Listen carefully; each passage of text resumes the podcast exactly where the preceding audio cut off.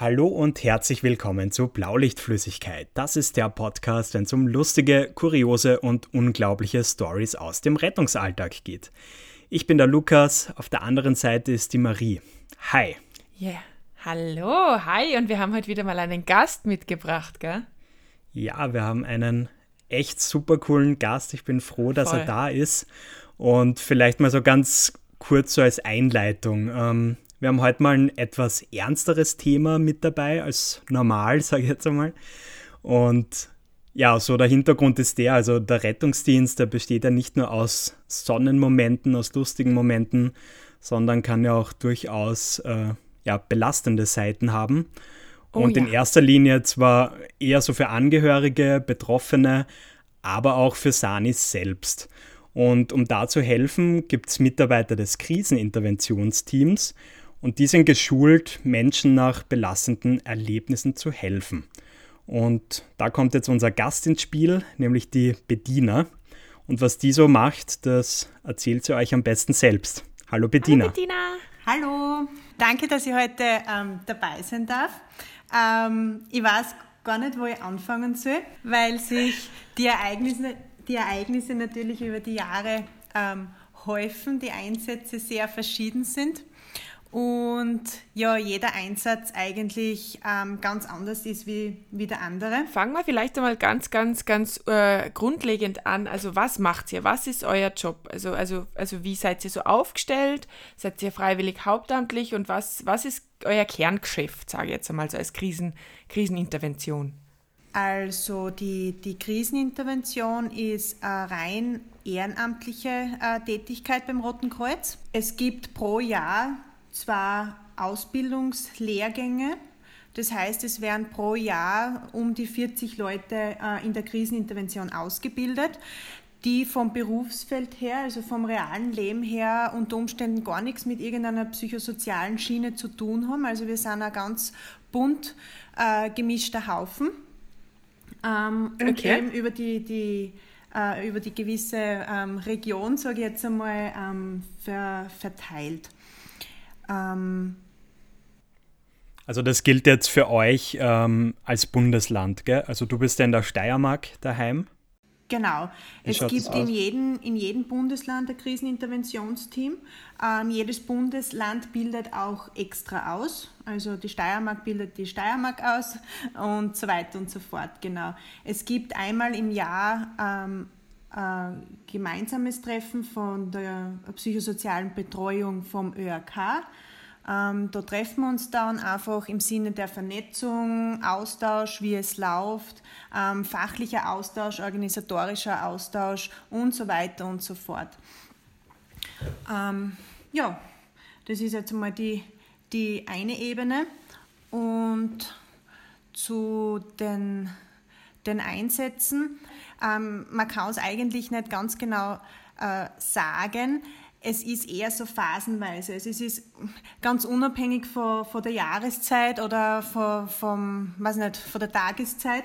Äh, mhm. Es ist natürlich schon so, dass wir auch merken in den kalten Monaten oder vor diesen typischen Ereignissen, ähm, dass man uns schon äh, denken, es kommen jetzt, was weiß ich, mehr, mehr ähm, weiß nicht, Suizide als Einsatz rein. Ähm, Im Frühling, Sommer ist es natürlich ein bisschen, ein bisschen besser. Also es ist eher so mhm. phasenweise. Gell? Okay. Und wie, wie läuft da so die, die Alarmierung bei euch ab? Ähm, wer holt euch zu einem Ereignis dazu? Wie läuft sowas ab? Grundsätzlich werden wir hauptsächlich durch den Rettungsdienst selbst alarmiert beispielsweise mhm. ähm, Kollegen vom, ähm, vom Sanitätsdienst, sage ich jetzt einmal, sind ähm, aufgrund irgendeines Ereignisses vor Ort und wir haben vor Ort einen, einen Todesfall äh, und die Familien vor Ort brauchen eben für die ersten Stunden äh, äh, eine Betreuung. Dann wird die Krisenintervention zum Beispiel nachalarmiert. Wir werden auch alarmiert, wenn jetzt größere Sachen sind, Großeinsätze sind in Richtung Unfälle, in Richtung, was nicht, Vermisstensuche, Evakuierungen äh, quer durch die Bank. Äh, da sind mhm. wir eben auch mit dabei. und ja, zwischendurch auch von Seiten Feuerwehr, Polizei, wenn viele Einsatzkräfte vor Ort sind, kann es schon sein, dass wir eben auch mit alarmiert, äh, mit alarmiert werden. Okay. Bist du da dann äh, alleine unterwegs? Seid ihr da in einem Zweierteam? Wie funktioniert das so? Die Faustregel ist eigentlich, dass wir mindestens zu zweit in den Einsatz fahren, einfach ähm, ganz klar aus Sicherheitsgründen. Wir wissen ja auch nicht, was vor, vor Ort, ähm, welche Gegebenheiten äh, wir vor Ort haben und natürlich auch, ähm, weil wir meistens einfach wirklich viel zu tun haben. Der eine redet, der andere übernimmt wieder organisatorische Dinge, ähm, macht Anrufe, was dann eben auch gerade anfällt ganz selten, wenn wir jetzt, ähm, weiß nicht, so die Situation haben, ÖBB-Einsätze zum Beispiel, wo wir im Vorfeld schon wissen, da haben wir jetzt den Lokführer zu betreuen, das ist nur eine Person, da kommt auch nicht, ähm, was Gott wer noch. Und es sind Sanitäter vor Ort, es ist die Bestattung vor Ort, unter Umständen noch irgendeine Einsatzorganisation. Da ist es dann total okay, wenn man einfach einmal allein in den Einsatz fährt. Jetzt habe ich gleich mhm. eine ganz dumme Frage. Vielleicht ist sie auch ein bisschen provokant. Ähm, ihr, ihr, ihr, ihr, Im Endeffekt kommt ihr dann, wenn es wem richtig schlecht geht, ja. Ähm, wieso macht man sowas? wieso gibt man sich in diese Situationen, wo man einfach sagt, okay, fahr da jetzt hin und dann sehe da hundertprozentig Menschen, denen es wirklich, wirklich ganz schön mies geht, weil sie traumatisiert sind, weil sonst irgendwas ist. Also mir liegt, ich bin auch im Rettungsdienst, eh klar, aber mir liegt nichts ferner als, als, als mir dann da bin ich ja dann nachher einfach komplett fertig, oder? Ja, also ähm, ich kann auch nicht sagen, dass ich jemals irgendwie äh, gut schwingungsfähig aus einem Kriseninterventionseinsatz ähm, rausgegangen bin. Es macht natürlich okay. mit, einem, mit einem selber auch was, aber mhm. ähm, wenn man jetzt selbst ähm, als Privatperson denkt, wir waren alle schon mal in einer Situation, wo es einfach sehr ähm, gut war, sage ich jetzt einmal, wenn irgendjemand da war, der einfach ein bisschen die Fassung halt noch gehabt hat, ein bisschen, ja, wie soll ich sagen, handlungsfähig war, ein bisschen eine Struktur gegeben hat. Der Fels wahrscheinlich so ein bisschen, oder, in dem Moment? Genau, so ein bisschen der Fels in der Brandung und das ist mhm. einfach auch das Angebot in Wirklichkeit, was vom Roten Kreuz über die Krisenintervention kommt und wir haben ja äh, im Zuge der Einsätze oder auch nach den Einsätzen immer wieder die Rückmeldung, Rückmeldung wie, wie gut es getan hat, dass wir vor Ort waren und wie hilfreich das war und, und ja, durchaus auch, wie, wie schön das war, weil, weil mit einer Einsatzkraft vor Ort ja natürlich sich auch verschiedene Möglichkeiten ähm, ergeben, beispielsweise Verabschiedung vor Ort. Viele wissen gar nicht, dass sie sich vom Partner, vom Kind, vor, von wen auch immer, der jetzt eben äh, in der Situation verstorben ist, auch noch verabschieden können. Und es ist dann natürlich klasse, wenn einfach einmal die, die, die Idee oder das Okay kommt, einfach jemand sagt, ja, natürlich, Frau XY ist das möglich, lass uns mich kurz einmal organisieren, ich, ich komme gleich wieder so auf die Art halt, ja, oder einfach auch ein bisschen Informationen weitergibt, was jetzt passieren wird. Also ich war auch jedes Mal so froh, als, als das Kriseninterventionsteam dann kommen ist, weil man selber als Sani ist halt einfach fokussiert auf ganz, was anderes und, ähm, und da bin ich dann immer so, so froh, wenn dann einfach wer, der die Ausbildung hat, die Betreuung von den Angehörigen übernimmt. Ich glaube, da sind wir allesamt einfach wirklich sehr dankbar, dass es euch gibt. Wie ist denn das eigentlich? Muss, muss tatsächlich wer sterben, dass ihr alarmiert werden könnt oder wie läuft das? Äh, naheliegend dass äh, in solchen Fällen die Krisenintervention geholt wird. Es ist aber schon auch so, wenn jetzt äh, Einsätze sind, beispielsweise weil ihm jemand äh, vermisst wird, ähm, mhm. sind wir zur Unterstützung auch schon da. Ich habe einmal einen Einsatz gehabt, da war, ähm, das war in einem ähm, Altersheim, da ist eben einer äh, äh, abgängig gewesen und es war ein riesen Höhe, eine riesen Vermisstensuche und nach Stunden, es hat irgendwann zu Mittag angefangen und wie es dämmerig äh, geworden ist, also im Sommer, das war dann halt so 8 Uhr am Abend, haben wir den Herrn dann Gott sei Dank gefunden. Und wir waren zu zweit vor Ort einfach um den Sohn des Mannes, der eben äh, abgängig war, zu, zu begleiten oder zu unterstützen. Und es war ähm, ganz ähm, ja, schön zum Sehen, äh, wie der das mhm. über, über den Zeitraum eigentlich auch angenommen hat. Zuerst wollte er natürlich vor dem Ganzen überhaupt nichts wissen, weil er brauche ihn nicht und so weiter. Ähm, je länger die ganze Suche dann aber gedauert hat und je mehr Einsatzkräfte vor Ort waren, es sind dann auch, was du, so Bergrettung, Polizei, Hubschrauber, dann ist die Wasserrettung noch gekommen und die, die Hunde waren dann auch dabei und da hat man richtig gesehen, wie der sukzessive, ich sage jetzt mal, die Farbe wechselt gell, und dann doch auch äh, Gesprächsbedarf gehabt hat. Und wie gesagt, der Einsatz ist Gott sei Dank gut ausgegangen und ja, war auch erfahrungswert, muss ich sagen. Cool. Ähm, cool. Was mich voll interessieren wird, also ihr, ihr seid ja, glaube ich, so hauptsächlich für Angehörige, Passanten und so weiter da.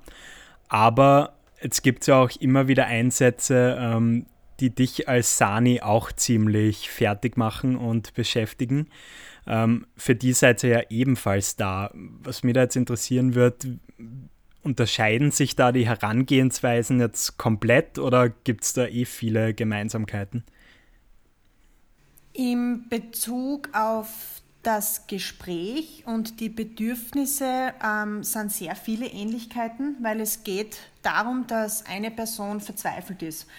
Ähm, bei einem Kita-Einsatz ist eben, weil jemand äh, irgendwas gesehen hat, was er nicht verarbeiten kann, weil jemand einen anderen verloren hat.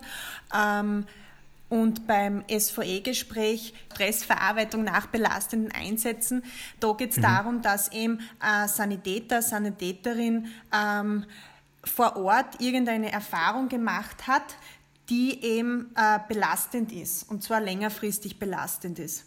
Und ähm, wo die Person dann einfach Unterstützung braucht, um das Ganze noch einmal äh, reflektieren zu können, um auch die Gewissheit zu haben, okay, es hat auch ganz viele positive äh, äh, ähm, Handlungen oder einen positiven Verlauf auch gehabt. Ich habe ganz viel richtig gemacht, ich habe schnell reagiert, da war jetzt kein Fehler und so weiter und so fort. Ähm, was sich ein bisschen unterscheidet, ist möglicherweise die Emotion weil ähm, Sanitäter und oder Kollegen, Kolleginnen eben nicht so ganz verzweifelt und erschüttert sind. Ja, also die kommen sehr oft recht ähm, gefasst ins Gespräch, sagen eben gleich oder bringen gleich ganz gut auf den Punkt, was jetzt Sache ist. Äh, und man ist dann schon im Gespräch welches dann eben einen entsprechenden Verlauf nimmt und man setzt sich dann, weiß ich nicht, für eine Stunde, vielleicht einmal zwei Stunden äh, zusammen, arbeitet das noch einen bestimmten Gesprächsfaden ab und der Kollege, die Kollegin ist danach eben einfach auch wieder ein bisschen selbstsicherer, ähm, klarer, wie der Einsatz jetzt abgelaufen ist und kann einfach wieder gestärkt in, in den nächsten Dienst sozusagen gehen oder den nächsten Einsatz einfach auch machen. Also das ist so das Ziel, okay. dass man den Kollegen, die Kolleginnen handlungsfähig auch wieder macht und die gut dann auch abschließen können. Gibt es von euch dann eigentlich auch so eine Art äh, Hotline? Also, keine Ahnung, sagen wir, ich habe jetzt einen schlimmen Einsatz gehabt. Das hat sich für mich jetzt aber überhaupt nicht real angefühlt und acht Stunden später trifft mir dann auf einmal der Schlag sozusagen und ich verstehe die Welt nicht mehr. Ähm, Hotline in dem Sinn gibt es ähm, im normalen Alltag nicht. Es läuft mhm. alles über, über äh, die normale äh, Mail, Mail-Kontaktaufnahme oder Telefonkontaktaufnahme. Heißt einfach, der, der äh, SVE-Gespräch braucht, kontaktiert einen Mitarbeiter, eine Mitarbeiterin, die eben in dieser Stressverarbeitung auch ausgebildet ist. Das ist auch eine eigene Ausbildung. Dem machen Sie was auf, treffen Sie ähm, an, weiß nicht, auf der Ortsstelle oder zu Hause in einem Café oder gehen spazieren. Das ist da nicht so genau. Einfach in einen angemessenen Rahmen, dass es für beide passt. Das ist einmal das Wichtigste. Und so kommen es eigentlich zusammen. Wie ist das mit Menschen? Weil ich meine, ich, ich merke, es wird ein bisschen besser, gell? Aber gerade wenn wir jetzt ein bisschen von diesen, von diesen Sani-Menschen ausgehen, die eben dann vielleicht ähm, ein bisschen Betreuung brauchen könnten, da war es, ich weiß noch, wie ich angefangen habe, das war eine unglaubliche Ablehnung. Das war so, ah, okay, wir brauchten das, da trinkt man auf Nacht drei Bier und gut ist es. Und ähm, ich, ich merke, dass da Wandel drinnen ist und den begrüße ich auch extrem, weil ich es ganz, ganz wichtig finde, dass man Sachen aufarbeitet und nicht ewig ewig äh, mit sich rumschleppt. Ja. Aber wie, wie, wie macht ihr das, wenn jetzt wirklich, jetzt war ein total traumatischer Einsatz ähm, und äh, zwei von den Sanis sagen, ja, brauche ich und der dritte sagt, na, habt's mir gern. Legt ihr dem das dann irgendwie nahe oder, oder muss der dann vielleicht sogar oder wie, wie läuft das? Müssen tut er nicht. Also mhm. wir zwingen niemanden, dass er, dass er dass sie das Gespräch in Anspruch nimmt.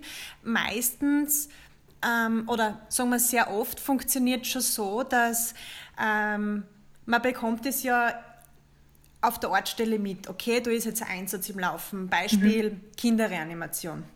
Äh, ja. Und der Ortsstellenleiter wird zum Beispiel informiert oder ausgehend von der, von der Leitstelle äh, wird schon der entsprechende Kontakt hergestellt, wo es dann einfach heißt, du schau mal, wenn die zurückkommen, vielleicht brauchen die was.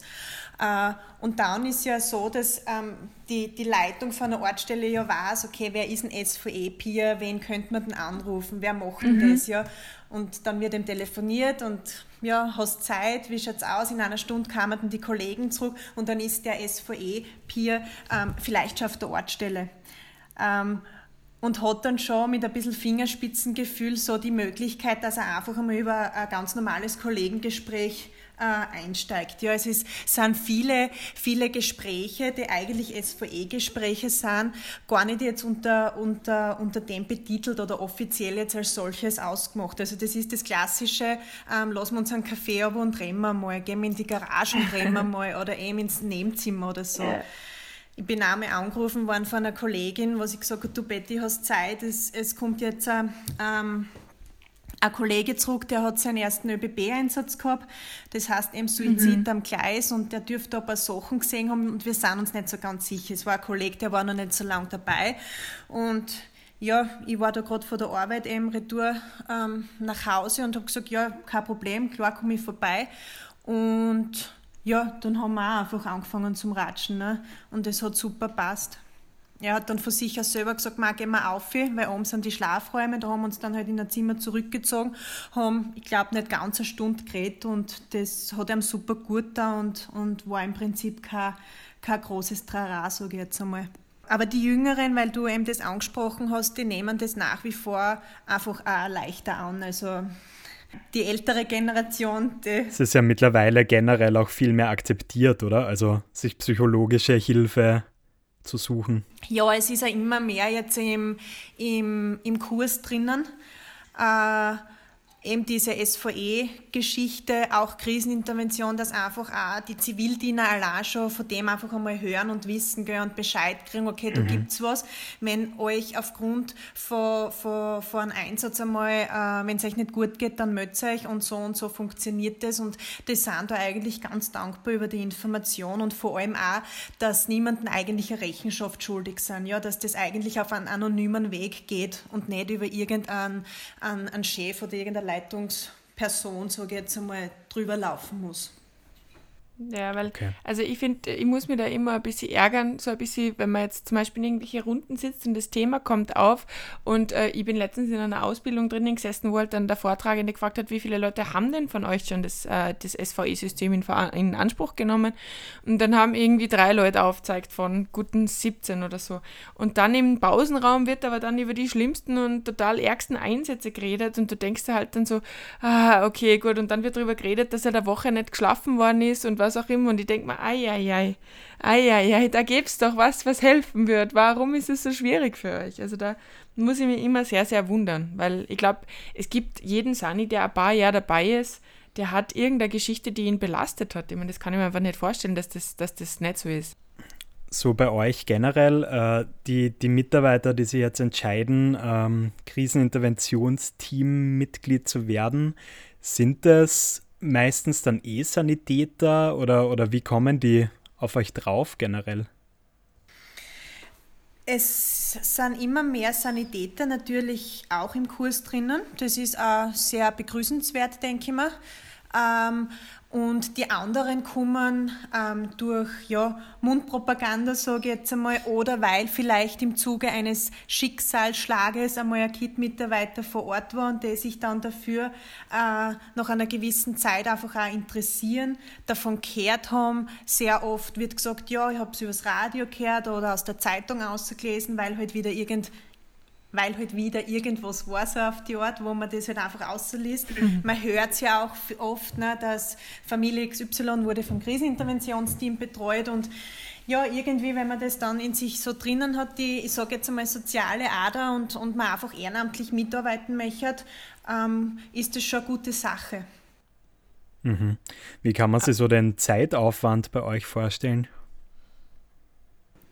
Der Zeitaufwand ähm, ist etwas ausgedehnt. Es ist ähm, auf fünf Monate der Theorieteil äh, aufgeteilt, je einmal äh, im Monat ein Wochenende, also Samstag, Sonntag, wo die verschiedenen Themeninhalte äh, theoretisch wie auch praktisch durchgearbeitet werden. Danach gibt es mittlerweile ein, ein ja, Praxisjahr. Das heißt, für die mhm. neuen oder künftigen Mitarbeiter gibt es die Möglichkeit, dass eben mit bereits erfahrenen Mitarbeitern äh, in den Einsatz fahren. Also sie können dann natürlich aktiv schon Dienst machen ähm, machen das dann ein Jahr bis so, weiß ich nicht, zwischen drei und fünf Einsätze haben. Einfach, dass sie mal so Erfahrung sammeln, dass sie mal Sachen sehen, dass dann vielleicht auch im, im schlimmsten Fall entscheiden können, hoppla, ich habe mir das ganz anders vorgestellt, das ist jetzt überhaupt nichts für mich, ich möchte das eigentlich nicht länger machen, weil es belastet mich zu sehr. Wenn sie dann einmal die Ausbildung gemacht haben, weißt du, da hat man dann schon Bezug zu anderen Mitarbeitern, man ist schon im Team integriert, im Optimalfall auch. Das heißt, man hat sich da auch schon so etwas wie einen Freundeskreis aufgebaut. Äh, da ist es dann eigentlich eher ein bisschen ein Nervenkitzel am Anfang und wird dann mhm. aber sehr, sehr positiv einfach auch beschrieben, dass, dass das durchaus auch eine erfüllende Tätigkeit ist, weil es einfach eine sinnvolle Tätigkeit ist. Und nach dem einen Jahr kriegt man eben äh, das Zertifikat nach so einem ähm, ähm, ja, Fachgespräch noch, sage ich jetzt einmal, und dann können sie ohne, ohne Begleitung, sage ich jetzt einmal, für sich mit anderen Kollegen halt auch in den Einsatz fahren. Spannend, ja. Hast du eigentlich so, keine Ahnung, also brauchen wir jetzt nicht ins Detail gehen, aber so gewisse Einsätze, die dich geprägt haben oder ja, einfach so langfristig beeinflusst haben, die was mit dir gemacht haben? Ja, ähm, also Einsätze, die glaube ich kann kalt lassen, sind einfach Einsätze, wo es um Suizid geht, wenn äh, Kinder, Jugendliche betroffen sind. Das mhm. sind Einsätze, die doch ja, regelmäßig ähm, vorkommen und wo ich bei, bei einigen auch schon war. Ähm, und ja, das zu sehen, wenn dann Eltern trauern, Großeltern trauern, sich Eltern von den Kindern verabschieden, ähm, ja, das beeinflusst dann halt natürlich. da läuft es mal kalt in den Rücken runter, gell? Wow. Wow. Ein Riesenrespekt, dass ihr da freiwillig in diese Situationen reingeht und dann wirklich versucht, da in diesen wahnsinnig argen Situationen zu helfen. Also ich glaube, wir würden in so einen Raum keine zehn Pferde einbringen. Echt, die wisst einfach nicht, was ich sagen soll. Ja, das ist wahrscheinlich, wenn sich jetzt ein KIT-Mitarbeiter, der K-Sanitäter ist, vorstellt, dass er eine Reanimation machen müsste, ähm, wird er wahrscheinlich auch ganz anders. Das ist eben einfach so ja, ein bisschen das, was, der, was man gelernt hat. Und man schaltet dann halt einfach auch um. Gell? Man ist ja dort dann auch nicht Privatperson, sondern man ist dort Einsatzkraft. Man hat seine rote Jacke an, man hat seinen Kit-Rucksack mit. Das klingt immer so banal, aber das sind alles so Sachen, wo, wo man sagt, okay, da switcht irgendwas. Da habe ich dann, okay. oder ich versuche zumindest eine professionelle Distanz zu haben und allein das, dass ich weiß, ich muss da jetzt einfach stark sein und meine Bedürfnisse stelle ich jetzt einmal hinten an, hilft ja schon, dass man eben auch wirklich die, die Sachen aushaltet. Und wie gesagt, es ist natürlich, ich meine, wir müssen natürlich auch auf unsere ähm, ich nenne es jetzt einmal psychische Gesundheit, Gesundheit schauen, weil ähm, lustig beschwingt gehst du so einen Einsatz nicht, ne? weil die Familie lässt immer in der ärgsten Trauer eigentlich zurück. Du schaust nur, mhm. dass das ein bisschen ja, begleitest, dem in den ersten Stunden nach einem Ereignis, dass du das Gefühl hast, okay, das läuft jetzt, es ist jetzt, äh, was nicht, sind jetzt Familienmitglieder da, sie wissen, was sie jetzt die nächsten Stunden noch machen müssen, wie das dann ist, was weiß ich, mit der Bestattung, wo sie hinfahren müssen, was herrichten müssen und so weiter und so fort. Gell? Ähm, und ja, das, das ist es im Endeffekt. Und was natürlich auch immer wieder prägend ist, ist, wenn ähm, Kollegen ähm, versterben. Ich bringe es jetzt einmal so mhm. auf den mhm. Punkt. Also es sind ja äh, auch unsere Kollegen nicht gefeit davor, dass irgendwas passiert äh, oder dass es ihnen einfach nicht gut geht und im Team dann einfach auch ein Schicksalsschlag ist. Das ist dann natürlich auch wieder eine ganz besondere Herausforderung, wenn man selber so in der Situation ist, ähm, selbst von Gedanken und Gefühlen gequält wird ähm, und mhm. ja, ähm, irgendwie so selbst die Erfahrung macht, okay, so ist es jetzt. Jetzt geht es mir so, jetzt bin ich so in der Situation, ähm, wie die Leute, die ich sonst eigentlich auch äh, betreue. Ja, das ist vielleicht vergleichbar mit den Einsätzen von Personen, die man kennt, ja, wo wir dann auch immer darüber diskutiert haben, wie ist man da, ist man da, switcht man da oder kann man nicht ganz switchen oder so. Das kann man vielleicht ganz gut vergleichen. Auch voll schwierig. Ja. Bettina, du hast ja gesagt, ähm, bei euch machen ganz viele Leute mit, die ja jetzt gar nicht so diesen psychologisch-sozialen Background haben. Äh, wie ist es bei dir persönlich? Was machst du als Hauptberuf? Ich bin hauptberuflich äh, klinische Psychologin und Gesundheitspsychologin, bin in einer Reha-Klinik äh, angestellt mhm. und arbeite dort zu 99 Prozent mit Kindern von 0 bis 18 Jahren, die mhm. eben äh, ja, aufgrund einer Grunderkrankung, eines Unfalles, eines Gendefektes, wie auch immer, ähm, eine Rehabilitation brauchen. Das sind ganz viele Kinder zum Beispiel mit Schlaganfällen. Das sage ich jetzt ganz bewusst, weil das eigentlich ein, Thema ist, ähm, wo man immer so denkt, was, das gibt es bei Kindern, habe ich nämlich vorher auch nicht mhm. gewusst. Ähm, und natürlich ganz viele Jugendliche, was das so mit ähm, nach Unfällen, Mopedunfällen, Skiunfällen, äh, ja, onkologische Patienten, Patientinnen, also Kinder, Jugendliche, die eine Krebserkrankung gehabt haben und dann einfach, was weiß ich, mit dem motorischen Ablauf Probleme haben, ähm, sind auch bei uns und die brauchen natürlich auch wieder ein bisschen so äh, Hilfe beim Zurückfinden in den Alltag, bei Ereignisverarbeitung und natürlich auch genauso die Eltern. Also das mhm. ist eigentlich auch ganz ein guter Bereich, wo man sagt, da, da passt Krisenintervention ganz gut dazu. Also kannst du quasi deinen Hauptberuf und deine Ehrenamtlichkeit wechselwirkend für dich einsetzen sozusagen? Ja. Das ist halt mega cool. Voll, aber also wie ist das? Äh, du bist jetzt im Hauptberuf äh, mit sage ich mal, schwierigen Themen beschäftigt, äh, in deinem Ehrenamt. Wie hältst du das jetzt quasi von dir persönlich weg? Wie macht man sowas? Gibt es da so grundlegende Tipps, die man beachten muss? Ähm, was mir persönlich definitiv hilft, ist der Weg von der Arbeit nach Hause. Ähm, also ich bin jetzt nicht oder habe das Glück, dass ich nicht lange pendeln muss. Aber die 20, 25 Minuten Autofahrt, äh, die ist einfach genial. Also ich habe mir selber angewohnt, spätestens wenn ich die Autotür zu Hause aufmache, ist das Thema einfach, wenn es ein Thema gibt, erledigt. Also ich tue dann schon noch ein bisschen so nachdenken, wie der Tag so war oder wenn wir jetzt zurück zu den Einsätzen gehen, natürlich wie der Einsatz so war. Ähm, aber dann wird ganz bewusst einfach ein Cut, ein, ja, ein Cut gemacht und, und dann versucht einfach sich auch abzulenken. Ähm, das kann jetzt in Form sein, dass ich, je nachdem, wie die Zeit ist, dass ich einfach noch auf einen Kaffee gehe oder was trinken gehe, essen gehe oder am nächsten Tag natürlich auch äh, laufen oder Berg, Berg gehe. Also für mich ist das ganz wichtig. Ich brauche dann schon hin und wieder so meinen Auslauf, sage ich jetzt einmal. Mit mir selber, aber natürlich auch mit Freunden oder mit dem Partner. da lege ich einfach sehr, sehr Wert und schaue, dass ich bewusst so meine Phasen habe, wo ich einfach ähm, was für mich mache. Und das hilft mir dann einfach für den Alltag, ähm, dass ich einfach ja, ähm, ja stabil bleibe.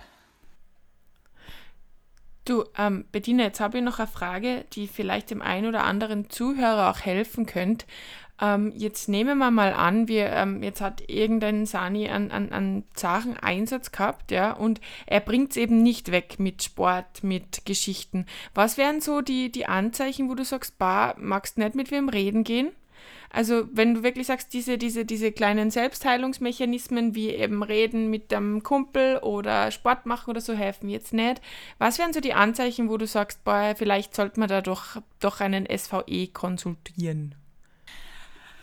Erste Anzeichen sind länger anhaltende Stressreaktionen und Verhaltensänderungen. Wenn jetzt mein Kollege, meine Kollegin nach einem Einsatz vom Verhalten her zum Beispiel anders ist als vorher, sagen wir, okay. ähm, äh, der Kollege war vorher immer lustig und ist jetzt ganz deprimiert oder er war vorher immer so ich sage jetzt mal ganz äh, plump normal und ist nach so einem Einsatz nur mehr auf der Ortsstelle und nur mehr lustig und er schafft sowieso alles, ist total aktiviert, ähm, kann das schon okay. mal so ein Zeichen sein, dass man sagt, hoppla, da passt was nicht. Also einfach eine Verhaltensänderung auch.